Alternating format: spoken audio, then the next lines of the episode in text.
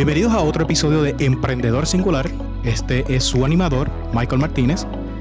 En el día de hoy me siento orgulloso porque he podido lograr algo que llevaba, yo podría decir, in the making por sobre una década. Y es que se encuentra conmigo mi profesor y hasta cierto punto lo consideré por mucho tiempo mi mentor, el profesor Juan Orlando Rivera Algarín.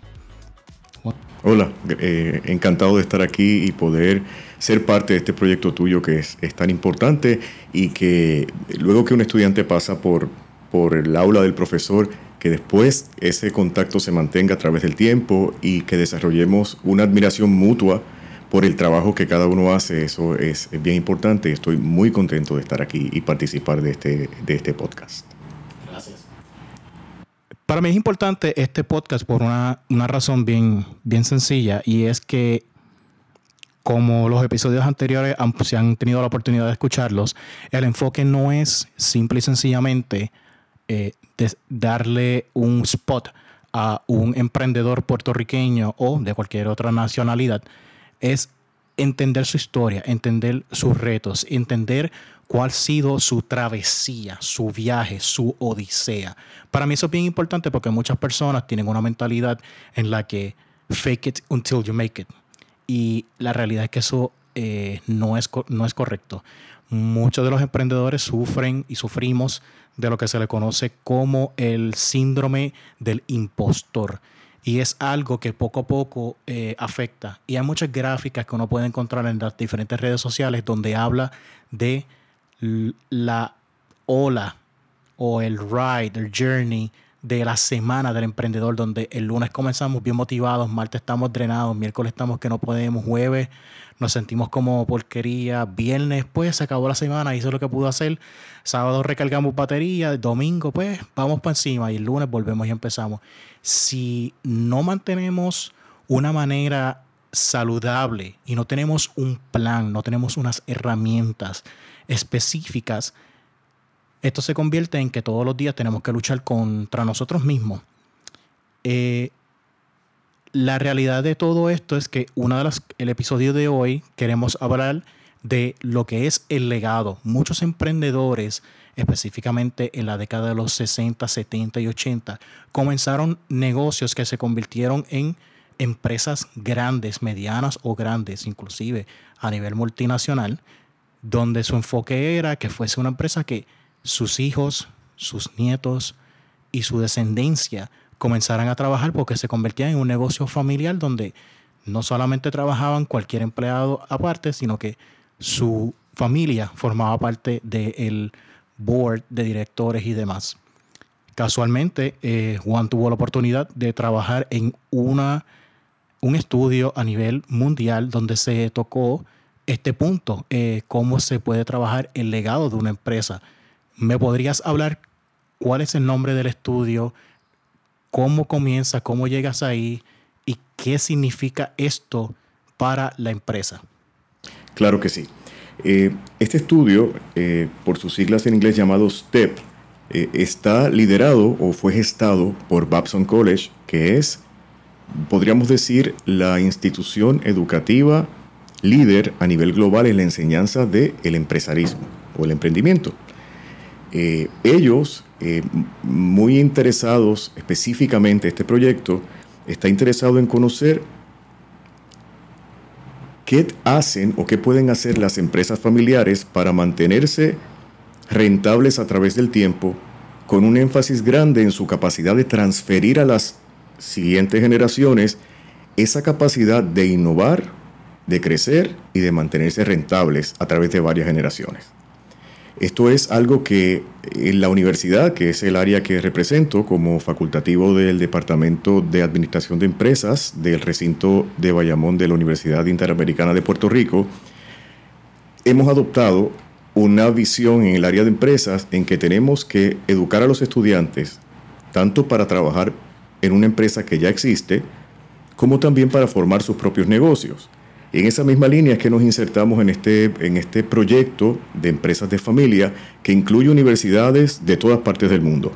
Es, es un proyecto abarcador en el que todos los investigadores de universidades prestigiosas de todos los continentes utilizamos una misma metodología para identificar cuáles son estas prácticas exitosas que hacen estas empresas, que, ayudan a estas empresas a mantener su potencial transgeneracional.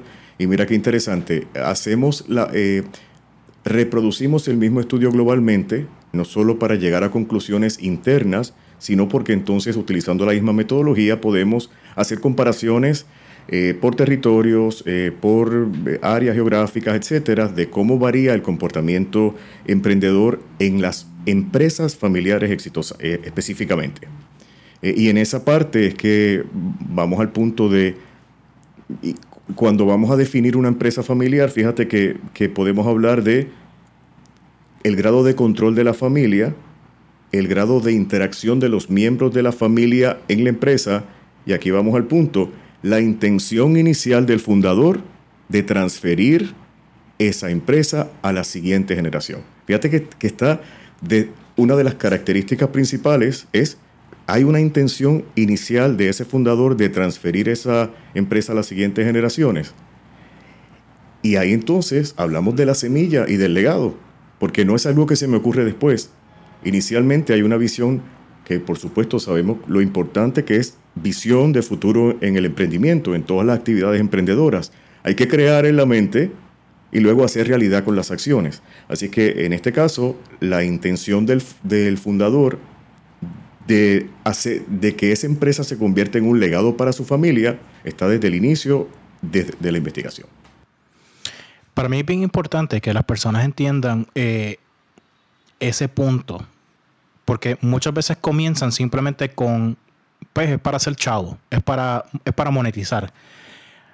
Y uno tiene que entender que cuando uno comienza a emprender, eh, debe de tener una idea a corto, a mediano y a largo plazo realmente de qué es lo que uno quiere. Porque si no, es como dicen en la calle, estamos dando bandazos sin sentido y estamos reaccionando versus eh, siendo proactivos con nosotros mismos y con nuestra empresa.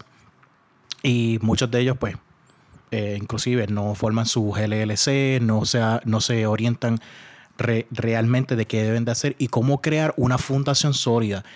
Eh, yo entiendo que a través del estudio que tú hiciste junto con todos los demás profesionales, te topaste con las situaciones donde ya la empresa llevaba sobre 20 años funcionando, pero en cosas bien básicas de jerarquía, de cómo funciona, cómo cada departamento es interdependiente, que es una palabra que muchas personas no la conocen. Cada, de, cada departamento funciona independientemente, pero forma parte del global de la compañía. Cada departamento aporta a cada uno, a su, granito, a la visión matriz y, y al cerebro, como quien dice. Así como mi brazo ayuda a que yo pueda agarrar un cubierto agarrar un bocado de comida y pasarlo para que entonces alimentar mi boca, que la boca comienza la digestión, pasa al estómago, para entonces los nutrientes y así sucesivamente.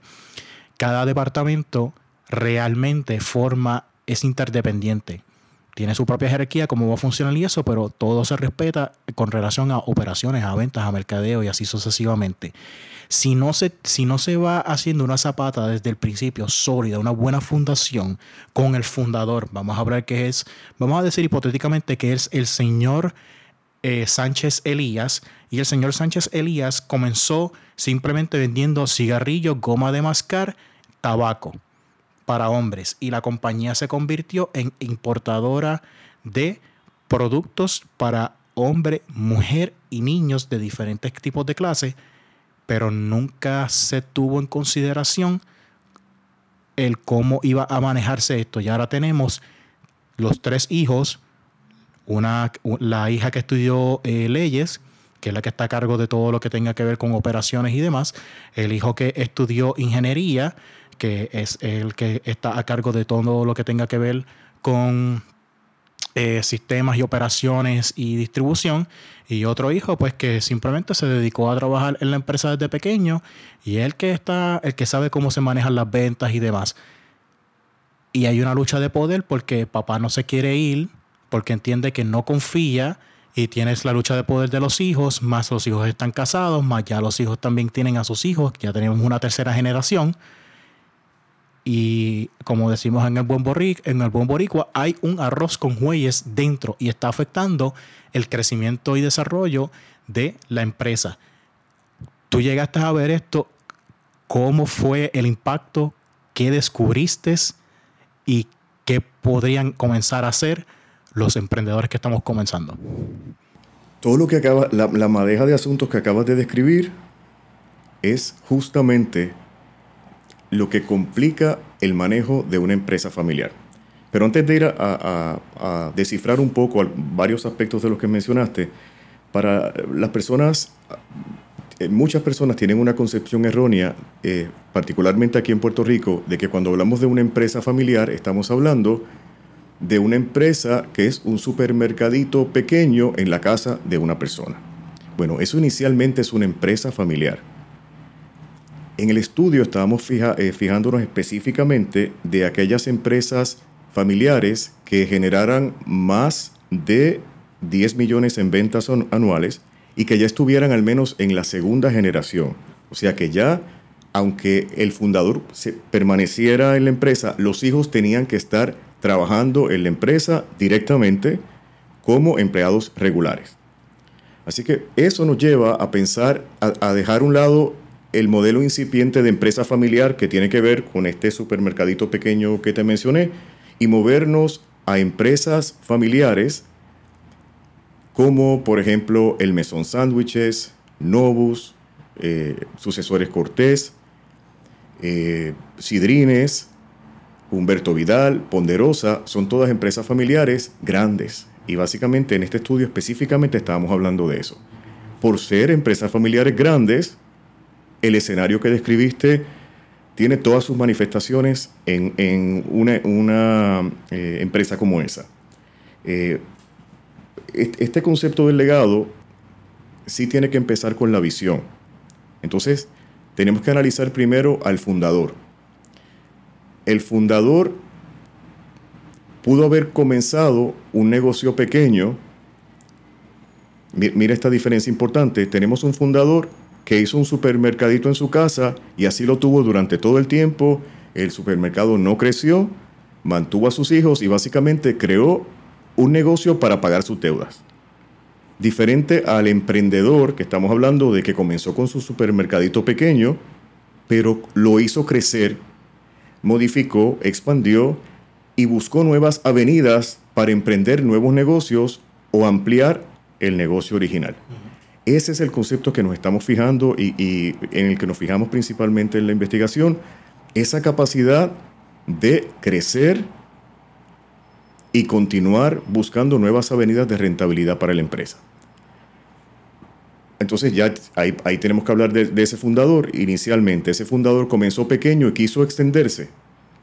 Y entonces, claro, ahí está eh, luego entonces la entrada de, los hijos a la, a la empresa que pudo haber comenzado con algo tan sencillo como que los niños cuando salían de la escuela iban a ayudar al papá a trabajar y ayudarlo. Ya ahí básicamente tienes la semilla de la empresa en términos de la incursión de nuevas generaciones a la empresa. Y aquí es que empieza a bifurcarse el asunto, porque entonces tenemos todos los escenarios. Ese niño o esa niña que empezó a ayudar a papá o mamá en el negocio y supo que esa era, ese era su camino que él quería seguir ayudando en el negocio. Hubo algunos que hacían lo mismo, pero decía, esto es lo que yo estoy haciendo para ayudar a mi papá en lo que yo estudio, lo que yo quiero, que no va a tener nada que ver con, con, la, con la empresa. Eh, o realmente estoy ayudando a mi papá y mi sueño es trabajar en otro lugar, en una empresa que ya existe y es muy importante. Todos esos escenarios comienzan de una manera y luego pueden cambiar. Y, y vimos, por ejemplo, este, un caso en particular de una empresa familiar local en el que el hijo fue, primero el padre fue muy cuidadoso, y en esto también tenemos variedad de escenarios, en nunca decirle al hijo, tú vas a estudiar para venir a trabajar acá. Fíjate qué, qué importante, algunos padres, algunos fundadores de los que entrevistamos en este estudio, decían, si colaboraron con la empresa, sabían que la empresa era de la familia, pero nunca hubo una imposición formal de que realmente te estoy enviando a estudiar para que regreses. En algunos casos sí hay una imposición formal. Entonces ya empezamos a ver las diferencias, que eso puede tener resultados diferentes. Pero en el caso de este en particular que estoy refiriéndome, le dice a su hijo, lo manda a una de las mejores universidades de Estados Unidos. El muchacho adquiere su grado maestría en gerencia y se queda trabajando en Estados Unidos. Muy bien, un sueldo muy bien, y me, y me decía, ya a las 3 de la tarde yo estaba en la playa, no tenía que preocuparme por nada. Sin embargo, me dijo, con el tiempo me fui sintiendo insatisfecho y quería hacer una contribución mayor que no fuera dirigida por otro, sino que yo pudiera encaminar un sueño y trabajar para adelantar ese sueño o ese objetivo. Para hacer la historia corta, dejó toda su, su vida de lujo en Estados Unidos y regresó para encargarse de la empresa. Fíjate que esto no va a ser siempre así. Hay hijos que vimos en el estudio que se fueron, descubrieron su pasión y que, y que quieren ser emprendedores, pero no le interesa el negocio de la familia. Mira qué interesante. Las familias emprendedoras que tienen una visión de futuro dicen lo siguiente, ah, tú quieres hacer otro negocio, pues nosotros vamos a trabajarlo como parte de la cartera de negocios de esta empresa. Y hay familias que nos dijeron que para, para fomentar esa capacidad emprendedora de esos hijos, tienen, sacan de su presupuesto operacional un dinero de experimentos.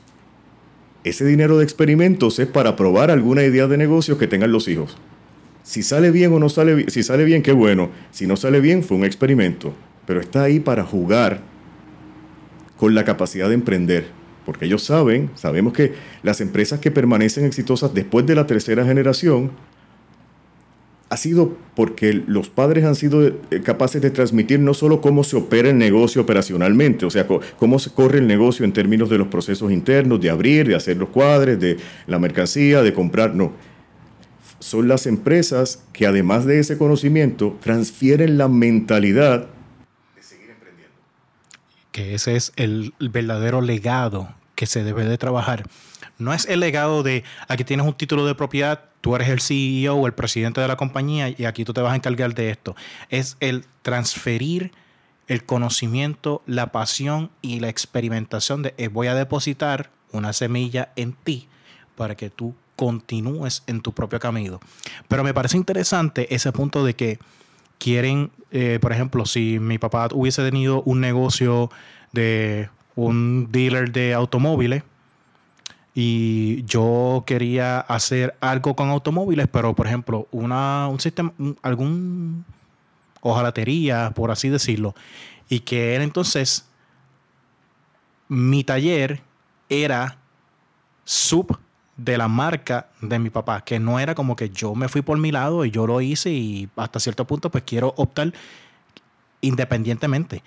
O sea, tratan, esta, tratan la marca de los hijos como experimento, pero a la misma vez es interdependiente a la marca principal, que es el legado de donde viene, que es el de los papás o el del abuelo, así sucesivamente. Me imagino que habían personas, habían, estaban los casos en los cuales estoy 100% de acuerdo y estaban los casos en los cuales no, es que yo quiero hacerlo solo. Es que yo quiero hacerlo, yo, yo no quiero que, yo no quiero que, eh, si esto sale mal, salió mal porque mí, si tuvo éxito, salió por mí. Eh, y es algo con lo cual pues, yo me identificaría hasta un punto porque si yo fallo, yo fallé. Si gano, yo gané. Pero mi aprendizaje es mío y eso no me lo puede quitar nadie. Eh, y eso es parte de la razón por la cual yo me siento bien orgulloso de todo lo que yo he podido lograr en estos últimos dos años y medio como emprendedor. Eh, y nunca he permitido que personas que me han dicho para invertir o que me quieren ayudar económicamente y demás, yo les siempre les he dicho que no. Porque mm, entiendo que hay diferentes clases de emprendedores y hay diferentes clases de negocio y todo uno debe de ser juicioso de cómo hacerlo. Estas compañías que llevan mucho tiempo y que están creando este legado, es eh, sumamente importante cómo ellos manejan eh, el desarrollo para nuevos productos, nuevas marcas y así sucesivamente para el crecimiento, porque no siempre, los hijos siempre van a venir con nuevas ideas, vienen con la mentalidad, las generaciones. Me imagino que eh, me imagino que el tema de las generaciones fue bien interesante cuando eh, te topas con personas que vienen de la gran generación, la, generación baby boomer, generación X, generación millennial, generación Z, ya están entrando, ya oficialmente se están graduando de universidad. Y eh, para mí es sumamente interesante. ¿Cómo, ¿Cuál fue tu percepción ante, ante eso? de cómo, porque es que para mí es algo interesante. ¿Cómo tuviste eso? Bueno, el, el aspecto de la entrada de las nuevas generaciones a los negocios familiares es interesante y complicado. Una de las cosas que, vemos en esta investigación es que, que nada es superficial como se tal vez se puede ver a la distancia. Eso es una de las razones por las cuales las empresas familiares se consideran como un tipo único de organización. Comparten muchas características con la empresa tradicional no familiar, pero tiene aspectos diferenciadores que, las que, la, que las separan marcadamente de las otras. En el aspecto de las generaciones tenemos también muchísimos escenarios. Eh, una de las cosas que, que sí estamos viendo es que cuando las nuevas generaciones se integran a la compañía, por supuesto, especialmente aquellas que han ido, y este es el caso de muchas empresas familiares locales grandes, que envían a sus hijos a las mejores universidades de Estados Unidos a las mejores. Cuando regresan a la compañía, el regreso de ellos a la compañía viene acompañado de un montón de ideas que van a alterar la manera tradicional como ese negocio familiar se había operado hasta ese momento. ¿Cuál es el nivel de participación? Porque volviendo a la figura del fundador, hay fundadores que son controladores y no hay apertura para que las nuevas generaciones se integren porque la expectativa es, ok, entraste y vas a seguir haciendo lo que yo diga, independientemente que ahora conozcas técnicas de mercadeo que son más avanzadas de las que usábamos, esto es lo que se hacía aquí, así lo vamos a seguir haciendo. Vimos, eso, vimos ese escenario. Y eso que le está diciendo al, a esa nueva generación, básicamente estás anulando su capacidad de desarrollo. Tu espíritu de emprendedor acaba de morir. Así, de la misma manera tenemos a otros fundadores que dicen, ok, y están conscientes de que para que esta empresa siga siendo exitosa, ya necesita ideas nuevas. Las ideas que yo tuve fueron importantes en la concepción y desarrollo inicial de esta compañía, pero ya para llevarle a un próximo nivel necesitamos ideas nuevas y tienen que venir de la nueva generación. Es que cuando hablamos del fundador vamos a encontrar una gama desde la perspectiva machista de que aunque tenga, aunque mi hija sea la mejor preparada para sucederme en, el liderazgo de la empresa, va a ser mi hijo, que no es tan brillante, pero es hombre. O sea que todos esos factores van a, van a estar ahí eh, y, van, y van a tener una, una incidencia importante en la capacidad de, de esa empresa de continuar exitosa a través del tiempo. Aquellas empresas en que eh, familiares en que estos muchachos llegan bien preparados y tienen la capacidad de canalizar todo ese conocimiento que tienen, se benefician de esa nueva visión eh, y hacen que esas nuevas generaciones estén más comprometidas. Porque aquí hay un, un asunto importante y es que los estudios que se han hecho de empresas familiares dicen que cuando la segunda generación entra a la empresa, solamente el 30% de las empresas sobrevive. Algunas eh, observaciones en ese caso dicen que esta segunda generación no tuvo que pasar el trabajo de la primera generación que tuvo que ver con el cimiento y el desarrollo. Cuando ellos llegan ya la empresa tiene dinero y está bien. Entonces hay una visión diferente de, lo que tienen que esforzarse para echar la empresa hacia adelante que no, no responde a la realidad que, que vieron sus padres porque ya la estructura está hecha. Así que sí sabemos que las empresas familiares que buscan ayuda, eh, se capacitan en cursos de empresas eh, familiares, que hay muchísimos consultores en empresas familiares. Incluso eh, nosotros hacemos este estudio académico y invitamos a todas las empresas a las que nosotros estudiamos, de todos los países, nosotros hacíamos una gran cumbre cada tres años y cada investigador iba con la empresa familiar de su país que estudió ese año una dinámica impresionante, porque ahí teníamos empresas, teníamos ese networking maravilloso de empresas familiares que allí mismo se conocieron Y allí mismo también hicieron networking. Y entonces veían que lo que nosotros como académicos le prestábamos atención, que es algo que una persona en una empresa no puede estar eh, eh, tan enfocada en la manera como los académicos podemos observar lo que está pasando. Pero los académicos estamos conscientes de que estamos intentando descifrar lo que está pasando. Y la dinámica en estas cumbres era, estaban todas esas familias ahí, nosotros le decimos, académicos le decimos, bueno, esto fue lo que nosotros encontramos y nosotros interpretamos de lo que está pasando en sus compañías.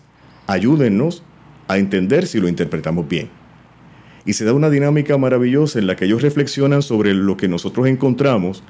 Esas reflexiones entre, entre la misma familia, es un pequeño retiro para ellos, reflexionan sobre los aprendizajes, comparten con otras familias y ven que muchos de, estas situaciones de las que estamos hablando no son particulares de su familia, sino que son particulares de todas las empresas familiares que tienen que pasar por estas disyuntivas.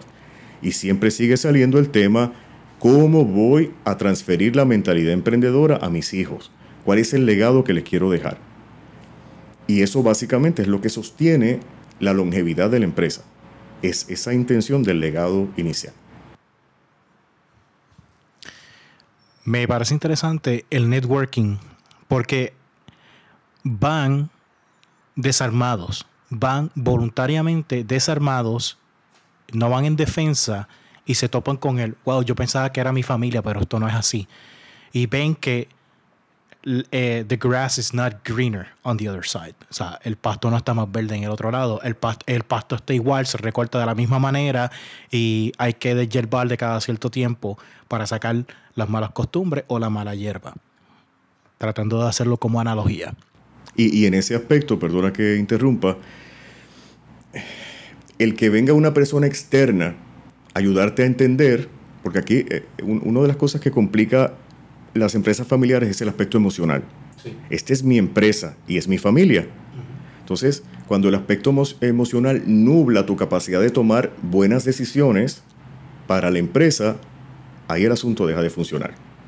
Y para eso, entonces ellos entienden el valor de que unos consultores académicos vengan a decir, esto fue lo que encontramos. Un consultor que no tiene, un académico que no tiene nada que ver con la empresa en términos de que no tiene eh, una participación o no tiene acciones, no tiene nada que ganar, sino el aprendizaje que como investigadores tenemos y que eso me lo es una observación que hace una persona que analiza eh, críticamente mi compañía, es algo que en realidad para ellos no tiene valor.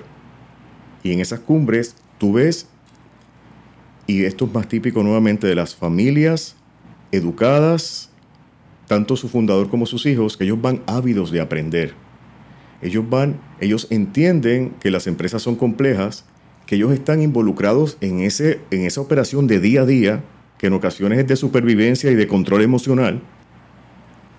Y nosotros, con nuestra apreciación, les ayudamos a entender de, de manera macro lo que está pasando.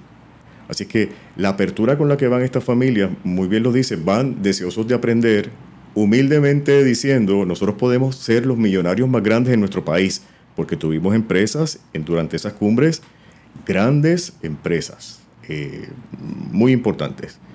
Ellos saben que están allí para aprender y que depende de entender lo que está pasando o las complejidades de una empresa familiar, depende de entender eso y de manejarlo correctamente, la longevidad y el éxito de la familia, de la empresa familiar. Pensando pensando eh, así de manera macro, porque este, como este estudio es a nivel global,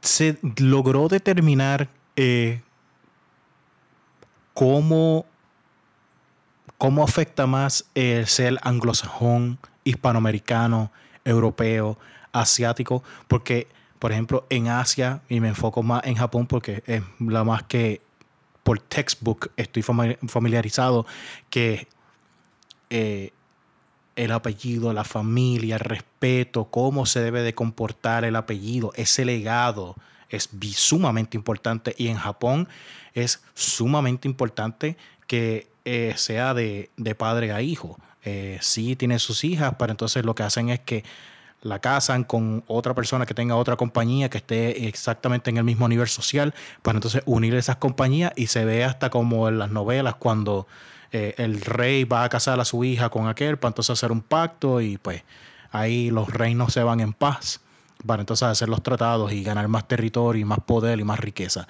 Eh, sin embargo, los europeos pues tienden a ser un poco más fríos, más calculadores, pero una cosa son los eh, europeos del norte, los europeos más en, el, en el oeste de Europa, refiriéndome más a Portugal, España, Francia, en Italia, que son bien familiares, todo tiene que ser consultado mucho con la familia, todo es familia, familia, familia. Y a pesar de que uno piensa que es clichoso, he interactuado con muchas personas de descendencia eh, italiana, que es cuarta generación, hasta sexta generación italiana, y es bien controversial cuando tú haces algo y tú no lo consultas con la familia, o inclusive los griegos, y uno lo puede ver en la película My, eh, My Big Fat Greek Wedding, que uno dice, pues es una comedia, sí, pero hay mucha realidad de eso. Y en los latinos, cuando tú tienes, eh, tú tienes esta, esta madre que le gusta no controlar, sino le gusta saber todo de sus hijos porque los quiere proteger por mamapollito. Ese síndrome de mamapollito. Y el papá de que yo soy el hombre, esto se va a hacer de esta manera y yo hice esto para ustedes, pero no me quito porque hasta que yo me muero en la silla, que yo, en la silla de la compañía porque yo la fundé. Y no voy a soltar el timón y yo me muero aquí. Hubo, hubo un análisis sobre eso, sobre las culturas, la descendencia, los credos, porque hasta, los, hasta las compañías judías envuelven obviamente su credo, su religión en su manera de los negocios, porque pues ellos se dejan llevar por el Torah y el Torah específicamente especifica cómo debe de manejarse el dinero y todo eso. Para mí eso es algo súper interesante. ¿Vieron eso en el estudio? Bueno, dada la magnitud de, de países eh, de familias, empresas familiares de todos los países representados, por supuesto. Eh, la cultura, la cultura del país, la se traduce en la cultura de la familia y en muchas ocasiones en la cultura del negocio.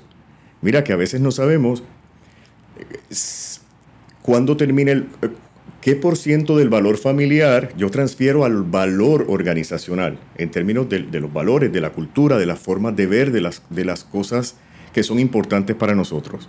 Eh, y sí, definitivamente eh, hay diferencias culturales.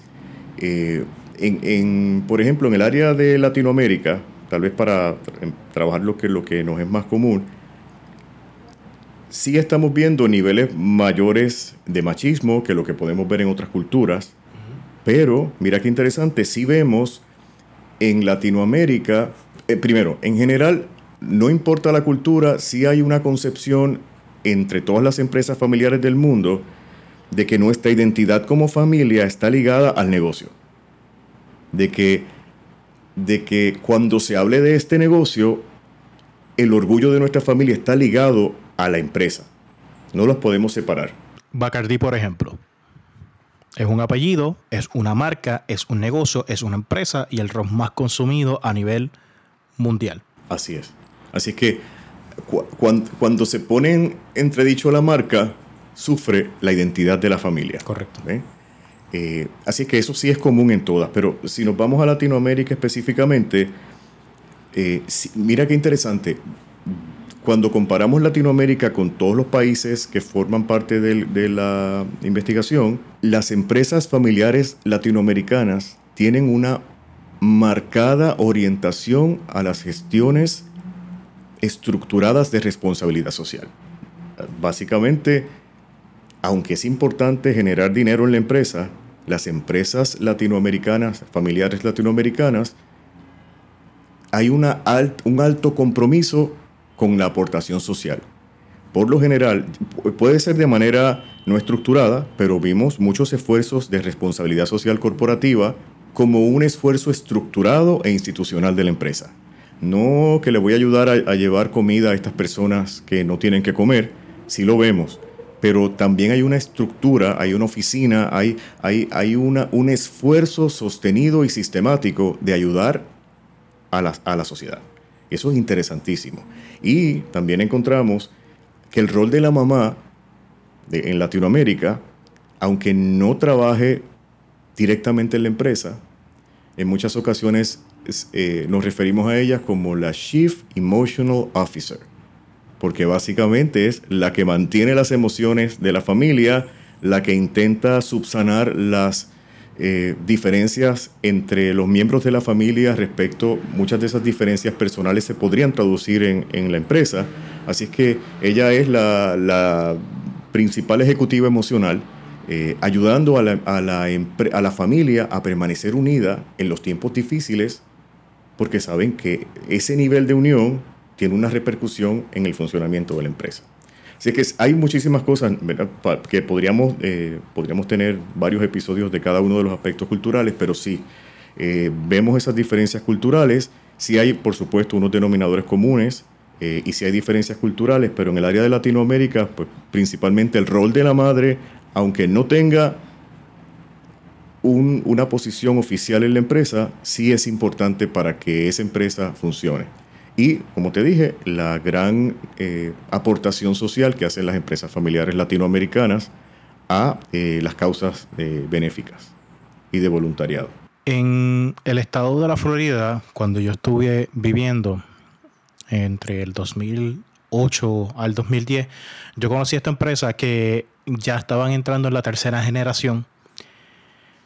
La nieta estaba por casarse y el, el novio, el prometido, eh, había comenzado desde abajo en la empresa, completamente desde abajo.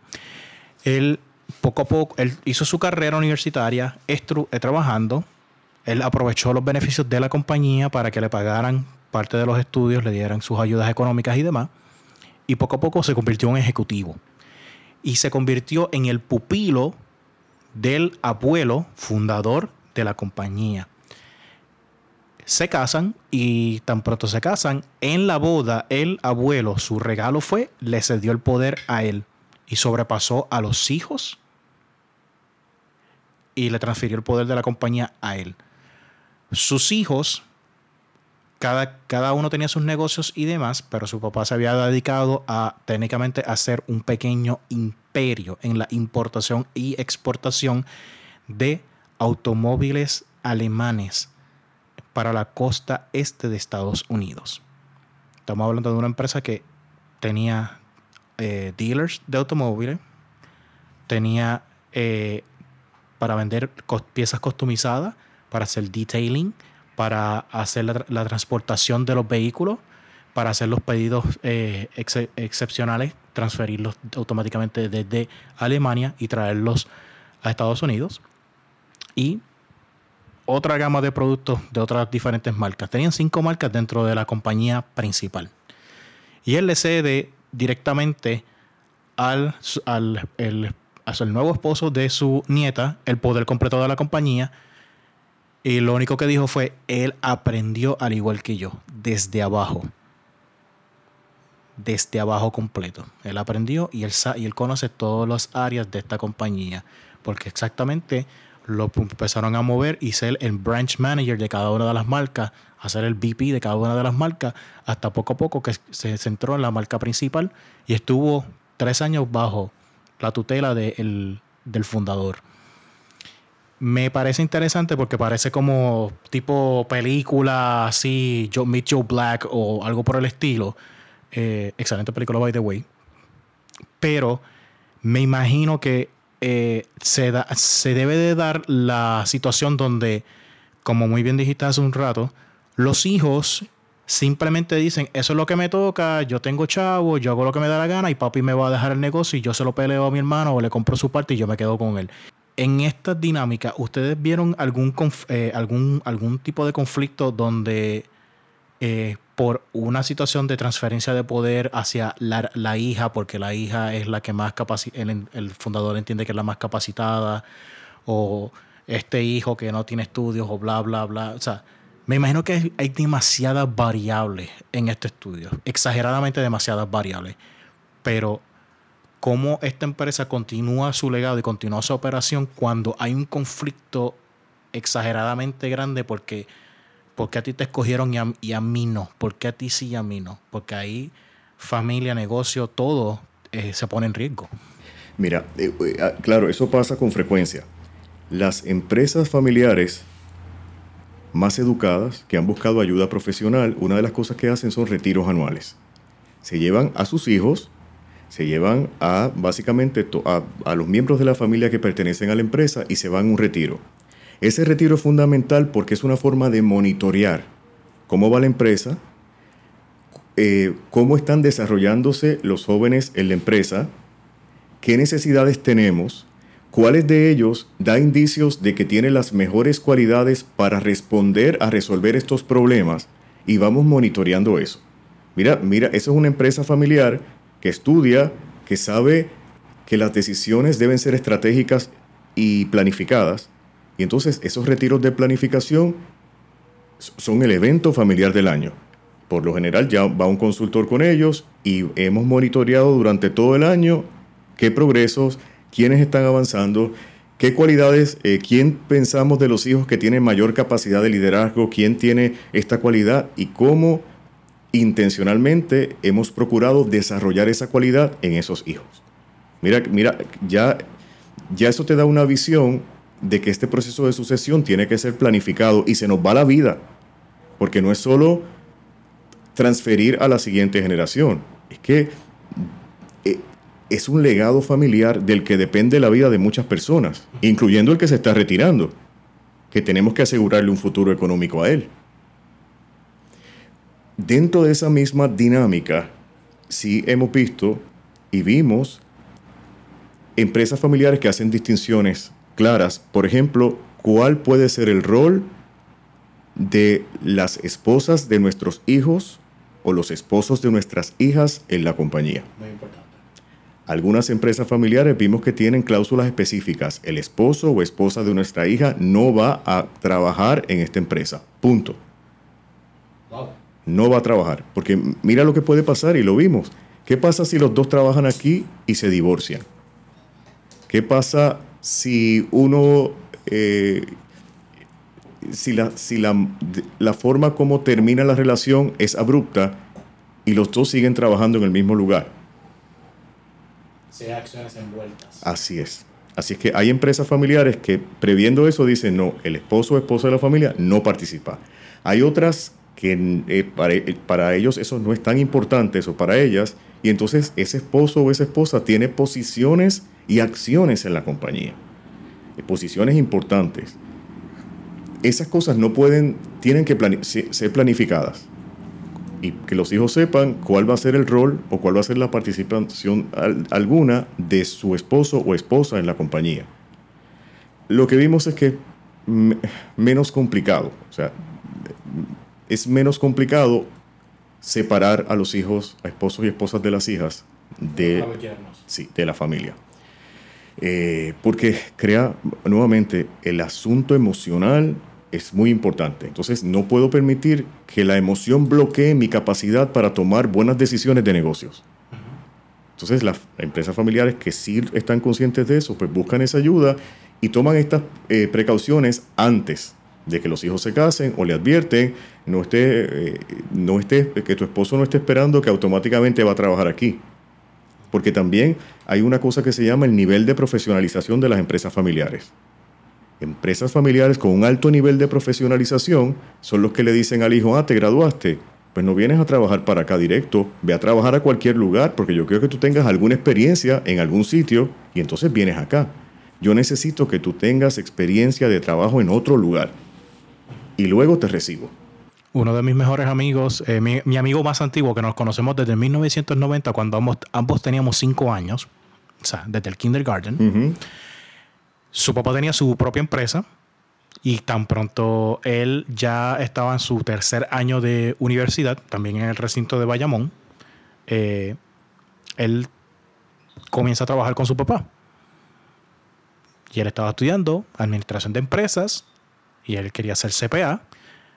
Y su papá le dijo, ah, pues no hay ningún problema, vente a trabajar conmigo para que adquieras experiencia. Si te quieres quedar aquí, bien, si te quieres ir a otro lugar, por lo menos tienes experiencia conmigo. Su primer día de trabajo, él llegó y su papá le dijo, perfecto, eh, aquí tienes un lápiz, aquí tienes un papel y tienes una calculadora. Y lo metió en la covacha de la compañía, de la oficina, a cuadrar libros que llevaban atrasados seis meses a papel, lápiz y calculadora.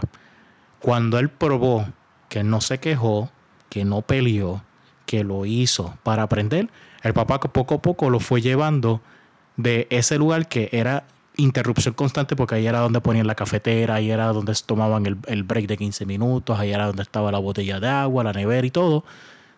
Poco a poco lo fue sacando hasta que lo puso en su propia oficina al lado de él trabajando y entonces lo enviaba a los muelles a buscar y levantar la mercancía que habían traído porque importaban acero. Y eso a él le sirvió de experiencia y le sirvió de orgullo porque él dijo, eh, yo heredé la computadora vieja de, de papi, papi se compró una nueva y él me dio la vieja. Ahora papi, como hice un buen trabajo, pues papi me va a dar la computadora nueva.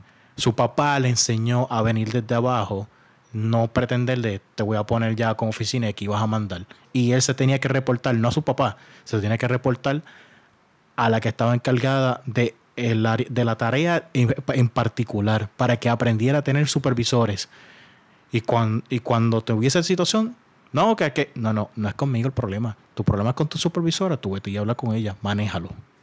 Mira qué importante lo que estás, eh, el ejemplo que traes muestra un nivel de profesionalismo de, ese padre, ¿verdad? Versus el padre que dice, eh, es mi hijo, casi, casi, casi las notas fueron deficientes, deficientes como estudiantes, pero no importa, le voy a dar una posición tal, que es importante en la empresa.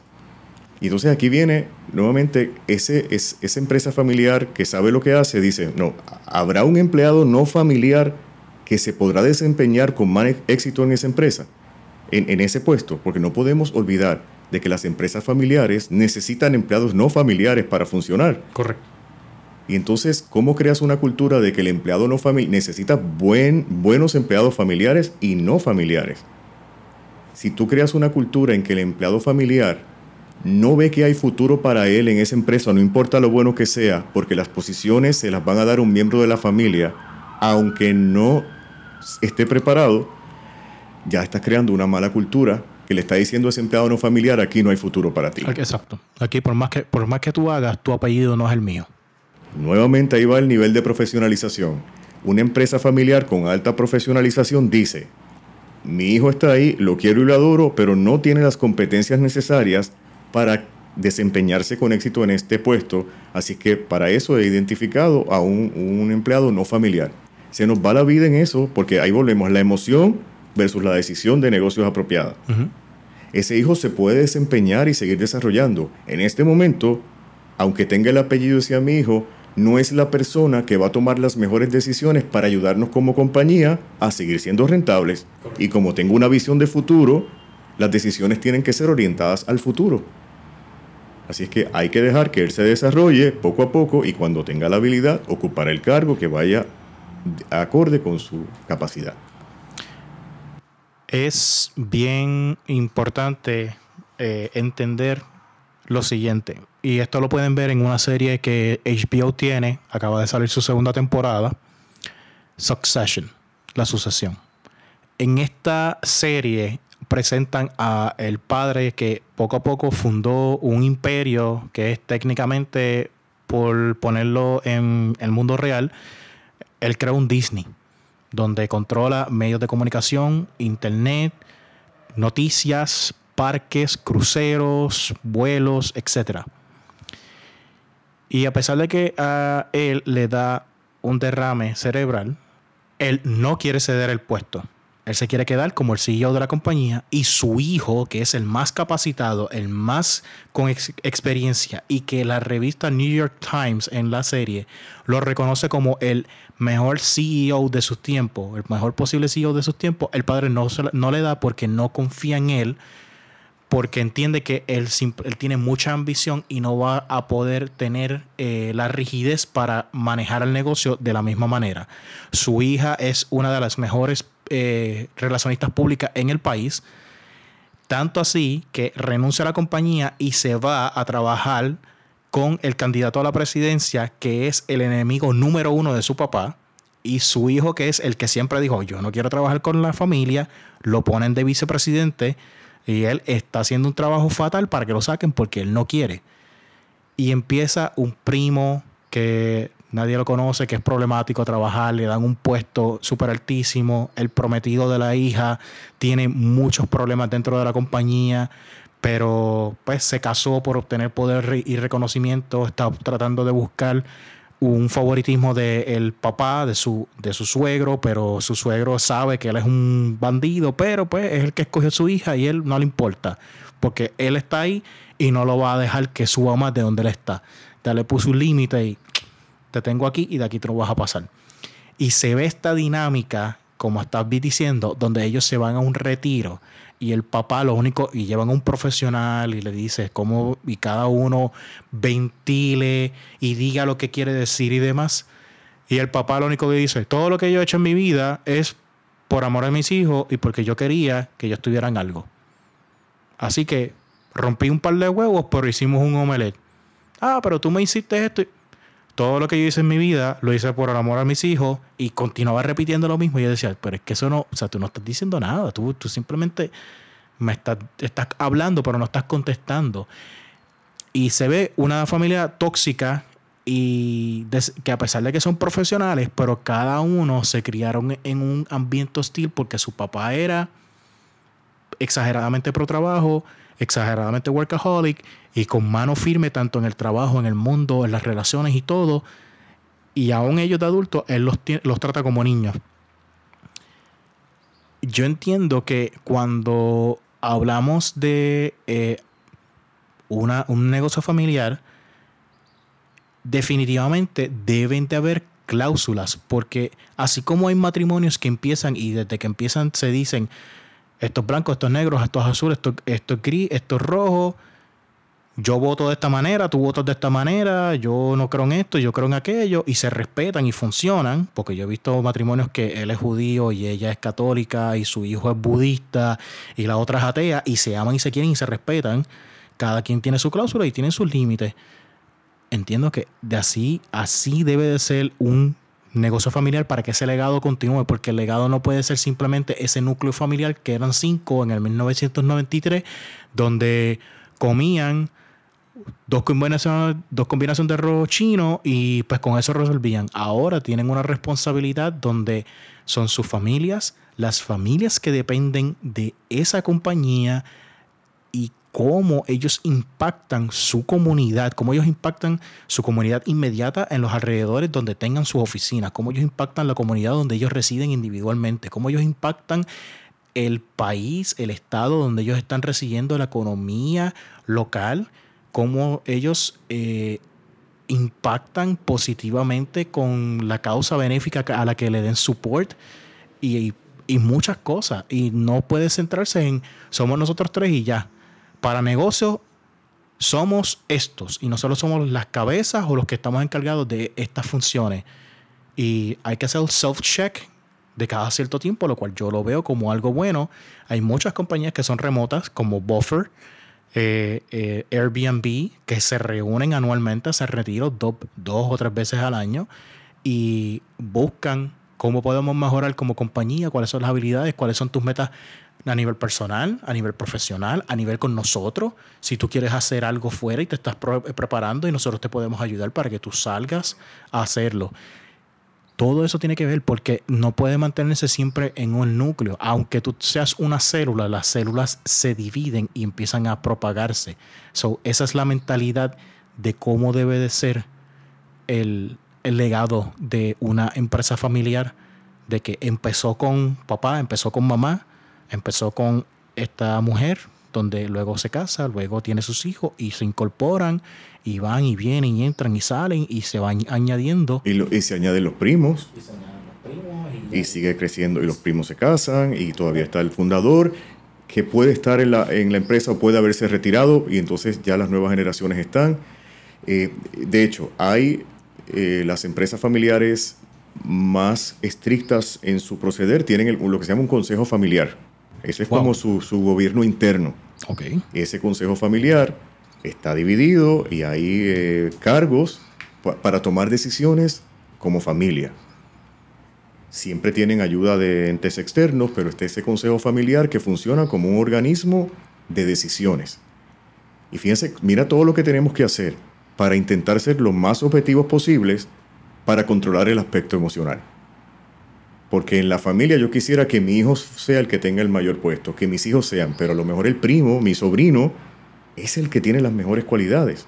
O a lo mejor ninguno de ellos y tiene... Entonces, esa dinámica en que la emoción siempre va a permear, pero no puedo perder la razón para tomar las mejores decisiones, nos lleva a tomar estas salvaguardas, ¿verdad? Ir al retiro anualmente o tener el consejo de familia, eh, la oficina familiar eh, y básicamente crear una estructura nuevamente con la visión de la longevidad, de la transferencia, de que esto va a ser un legado para la familia. Y cuando una empresa familiar tiene esa visión, mira qué interesante, comparado con una empresa no familiar, las empresas familiares suelen ser estabilizadores de la economía, porque su futuro está más allá de los tres meses en los que estoy pendiente en una empresa no familiar. Estoy pendiente al próximo quarter, ¿verdad? Eh, ¿Cuántos son los números en el próximo quarter? Y básicamente tomo decisiones aceleradas el capital de la empresa familiar es más paciente, porque hay un plan a futuro y sé que hay ciertas cosas que van a tomar más tiempo eh, versus una empresa no familiar que dice el asunto está malo, vamos a cerrar e irnos a otro país o vamos a cerrar e irnos y crear, hacer otra cosa. La empresa familiar es más paciente en ese aspecto y dice esto es un legado, vamos a ver cómo pasamos este periodo difícil económico para continuar a través del tiempo y por eso eh, muchas veces se le consideran como estabilizadoras de la economía por un capital más paciente que el de una empresa no familiar. Yo entiendo que el mejor ejemplo que puedo mencionar aquí es el mesón sándwiches. Y, es porque yo siempre, bienvenidos a la familia del mesón. Ese es tan pronto todo cajero, bien eficientemente, bienvenido a la familia del mesón. Ellos, pues sí, el mesón sándwiches estaba, tenía sus restaurantes aquí y allá y demás, pero de momentos ellos empezaron a hacer un boom grande, acelerado, rápido. Hay, hay el mesón sándwiches en el estado de la Florida. Ahí va, creo que cuatro ya. Eh, y van a seguir expandiendo. Adicional a eso, nos topamos con la situación de que la ganancia de ellos en un año fue tanta que pasaron esas ganancias a los empleados, reconociendo el aquel de que Oigan, somos nosotros la, familia de apellido y sanguínea, pero realmente la familia del Mesón Sándwich es la corporación, la marca, todo aquel que forme parte de la marca El Mesón Sándwiches es parte de esta familia y fueron las manos las espaldas, la inteligencia, las emociones, las caras que estuvieron de frente a los consumidores, a los clientes, para el éxito de la compañía. Y eso para mí es algo bien importante porque entonces se empieza a definir lo que es la familia dada, sanguínea, versus la familia adquirida y la, la familia impactada. Sanguínea, obviamente, el apellido, la adquirida, los empleados, impactada, los clientes entiendo que el Mesón Sandwiches, su éxito ha sido exactamente porque ellos han podido eh, inteligentemente manejar cómo funcionar para el desarrollo y el crecimiento. Y uno ve que ellos nunca han crecido exponencialmente, ellos han crecido progresivamente según sus propios estudios, sus oportunidades. De momento, el, en Guaynabo, el único el mesón sándwiches que había era en la carretera 199, cerca del Centro de, Bellas Artes de Guaynabo. Y luego eh, abrió el de San Patricio. Y ahora está por completarse el de el río Bayamón, al lado del el Costco, en Bayamón, no en la carretera número 2, en la carretera 177. Y y uno podría decir, pero ¿por qué seguir abriendo eh, mesones en, Puerto Rico? Eh, porque hay mercado. Porque ellos ofrecen un servicio, un producto excelente, una calidad de comida excelente, unos precios que. Voy a pasar la página aquí. Eh, voy a hacer una nota al cárcel. Este episodio no está, sido, no está siendo auspiciado por ninguna de las marcas o compañías que hemos mencionado en él. Gracias. Pero el desarrollo de la compañía, el Mesón Sandwiches, yo entiendo que ha sido uno progresivo porque exactamente como bien mencionaste, Juan, eh, es familiar y ellos no, no tienen, ellos sí podrán medir, este quarter no fue bien, este quarter aquel, pero la mente de ella es como el autor Simon Sinek menciona, es infinite game, no es finite game, no es, no es a, cuestión de vamos a ver cómo e, este juego lo tenemos que ganar. No, es que tenemos que ganar la temporada. Y la temporada de ellos es hasta donde nosotros podamos llegar con nuestro legado, con este, punto. El fundador tenía una, una visión de yo quiero dar lo mejor que yo tenga de mí hasta que yo me vaya. Y ese legado lo transfiere a sus hijos. Y esos hijos lo transfieren a sus empleados. Y ahí es que empieza esta mentalidad de, eh, del juego, esa mentalidad infinita. Eso continúa y son olas. Una ola va terminando, una generación va terminando y empieza, empieza la otra y, se, y tú ves cuando hacen el cross y continúa una y, y sigue, una decae y la otra continúa. Pues esa mentalidad de la que estás hablando es la capacidad de emprendimiento, es la capacidad emprendedora que por eso decía ahorita, las empresas familiares más exitosas son las que trabajan con esa capacidad de continuar emprendiendo e innovando todo el tiempo. No es que ya tengo un restaurante y vendo sándwiches, ¿cuándo viene el próximo? ¿Cómo lo puedo hacer crecer? Y de hecho, uno de los requisitos para que las empresas pudieran participar en este proyecto global en el que trabajé era que hubiese tenido innovaciones sustanciales en los pasados tres años si eh, podía ser exitoso y haberte mantenido igual, no necesitamos trabajar con esa capacidad de emprendimiento que nos lleva justamente a seguir creciendo. Eh, y también eh, hablando aquí de, de, la capacidad del el mesón para crear entre su cultura el concepto de familia, cómo hacer sentir a los empleados no familiares, de lo que hablábamos hace un momento, cómo hacerlos sentir que aunque no son parte de la familia del apellido, pertenecen a la familia del mesón. Y eso, en el caso del mesón, pues representa un manejo interesante e intencional de la cultura de la empresa. Eh, por eso eh, decía ahorita que una empresa familiar depende de empleados no familiares para poder eh, ser exitosa. No todas las posiciones las voy a poder llenar con empleados de la familia y hay ocasiones en que esos empleados o esos miembros familiares no van a tener la capacidad de desempeñarse apropiadamente en ese puesto. Así que eh, esa manera de Dios trabajar ese concepto de familia es crea un sentido de pertenencia a aquellos que no son familia por el apellido, pero son familia de la cultura que se, que se gesta. Y de hecho, eh, en las entrevistas que hicimos, en ocasiones yo pedí entrevistar eh, a empleados no familiares para preguntarles cómo se, si habían trabajado en, algún momento en una empresa no familiar y cómo comparaba a trabajar en la empresa familiar. Y claramente se ve el sentido de propósito y de unión mucho más marcado en una empresa familiar que en una no familiar.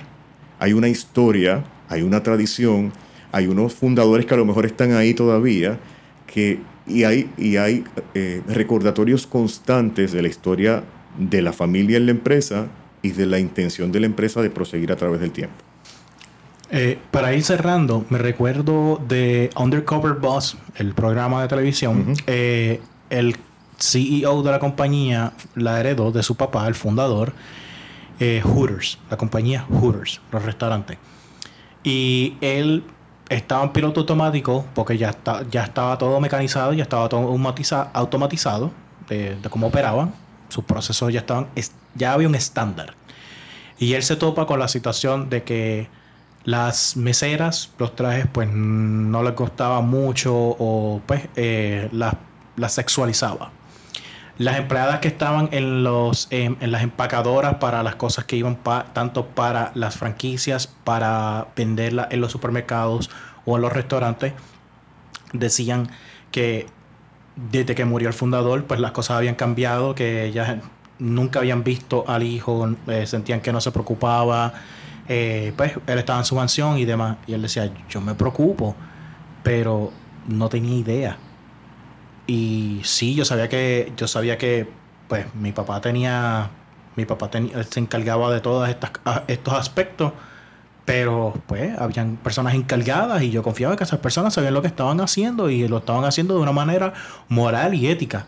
Y se topó que, pues, había muchas fallas y muchas oportunidades que podían haber que no era no se resolvían despidiendo, sino se, se resolvían. Es hora de eh, apretar tornillo, es hora de trabajar, es hora de sentarnos a escuchar porque llevamos mucho tiempo en piloto automático.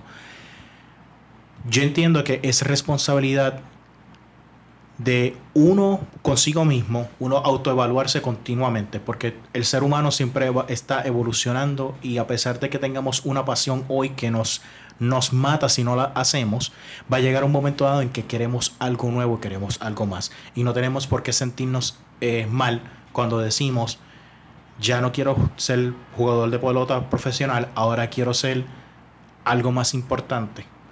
Eh, ¿Cuántas historias no hemos escuchado de personas que han ido a Wall Street y jugaron el juego de Wall Street y al tiempo se quitan? Y el caso de uno, montó una, una pizzería en Nueva York y su negocio es su pizzería y él se siente muy contento con eso. Eh, personas que exactamente sus padres formaron sus empresas y ellos mm, decidieron no hacer eso porque ellos lo que les gustaba era la mecánica y decidieron ser mecánicos porque su pasión es eso, los automóviles, los motores, los hidráulicos y así sucesivamente. Las empresas tienen vida, tienen espíritu, tienen un corazón y tienen un alma o como usted le quiera llamar, pero tienen, más importante que eso, tienen una cultura y tienen una longevidad. La longevidad va a, va a depender de las generaciones y esas generaciones cada una va a añadirle algo.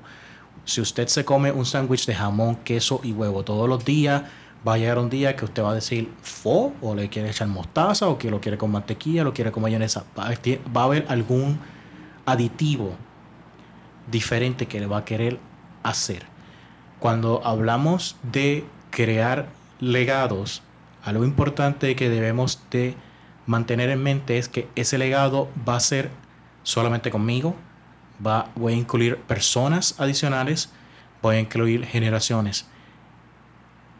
Todo esto para decirles, cada día debemos buscar crecer un poco más a nivel profesional, porque eso va a impactar nuestro negocio, eso va a impactar nuestros empleados, eso va a impactar nuestras familias y va a hacer que cuando, cuando alguien nos enfrente, no de una manera negativa, no me estoy necesariamente estoy hablando de una manera negativa, pero cuando alguien nos haga ese self-check, que nos digan, no entiendes que esto lo podríamos hacer de una manera mejor, tengamos la inteligencia emocional para poder entender, analizar y actuar bajo razonamiento e inteligencia y no bajo emociones.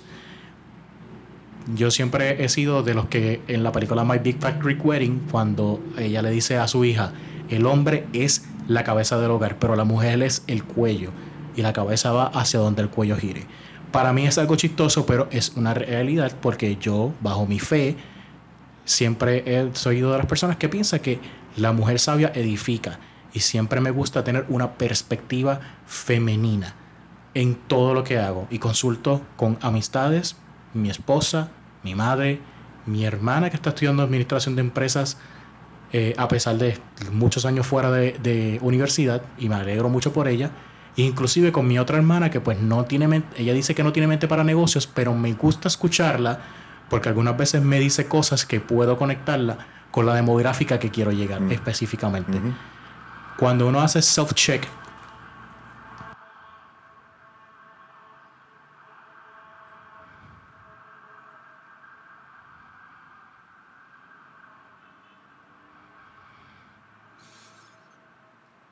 Cuando uno hace self-check, podemos entender muchas cosas de nosotros mismos, muchas cosas de nuestra empresa, de nuestros empleados, nuestros subcontratistas y los profesionales que incluyamos en, nuestra, en nuestro journey de emprenderismo. Primero que nada, yo siempre le digo a todas las personas, tenga un mentor. Participe de grupos de mastermind, gente de su mismo nivel, gente que lo, lo, lo mantenga on check. Tú dijiste en la reunión pasada que te ibas a hacer X y Y cosas y no lo estás haciendo.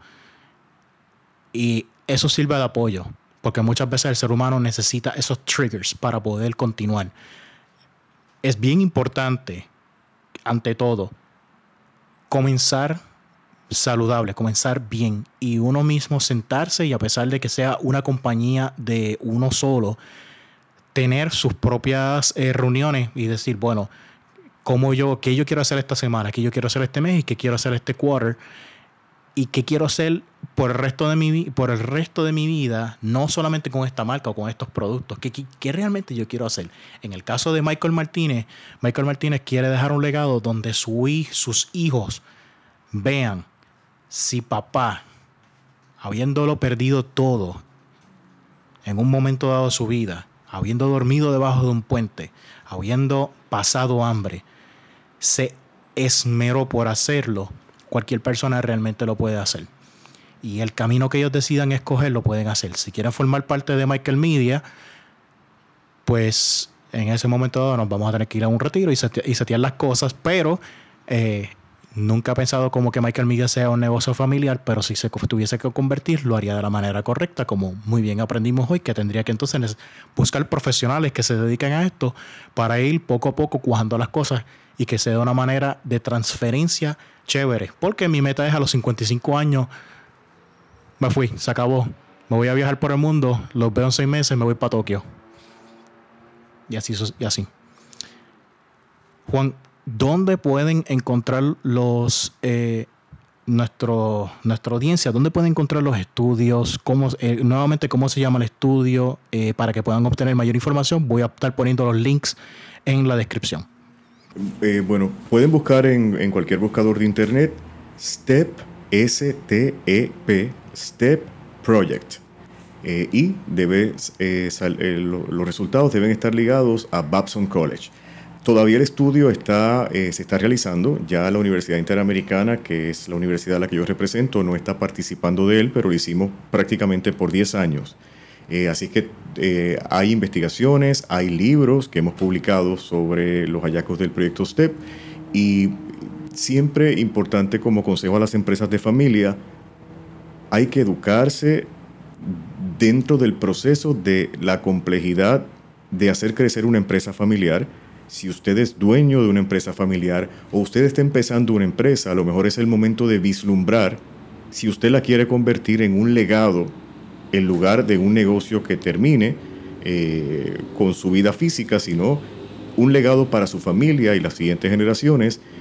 Es el momento, hay cursos sobre empresas familiares, las universidades ofrecen cursos sobre empresas familiares, hay educación ejecutiva sobre empresas familiares y es el momento eh, de, de educarse y de de preguntar y de orientarse sobre cómo manejar la complejidad de un negocio familiar. Son empresas muy importantes, dominan las economías, hacen una gran aportación a la economía de los países, pero también se convierten en un legado, en un regalo, en, un activo para las familias que desarrollan estas empresas. Eh, todo esto a mí me, parece que es sumamente importante y por favor, si este podcast fue de gran importancia, de gran aportación para usted, denos un like, denos eh, un, añade un comentario, compártalo con las personas adecuadas. Eh, sería, sería muy importante y se los agradecería muchísimo. Juan, gracias por por esto. Han sido, han sido varias semanas de intento tratar de grabar este podcast, pero eh, puedo decir que ya un item en mi bucket list ya le puedo hacer checkmark, que fue poder, poder grabar un episodio de podcast con mi profesor de locución. Pues yo muy agradecido de, de la oportunidad de participar de este proyecto tuyo eh, y deseándote la, mm, el mejor de los éxitos y que me vuelvan a invitar en el futuro, tal vez para hablar de otras cosas. Eh, sí. Hay mucho de qué hablar. Hay mucho de qué hablar todavía, sí. todavía, nos, todavía nos quedan muchos recortes, como dice el viejo mío. Así es. Gracias por haber sintonizado este episodio de Emprendedor Singular. Michael Martínez se despide. Que tengan excelente tarde.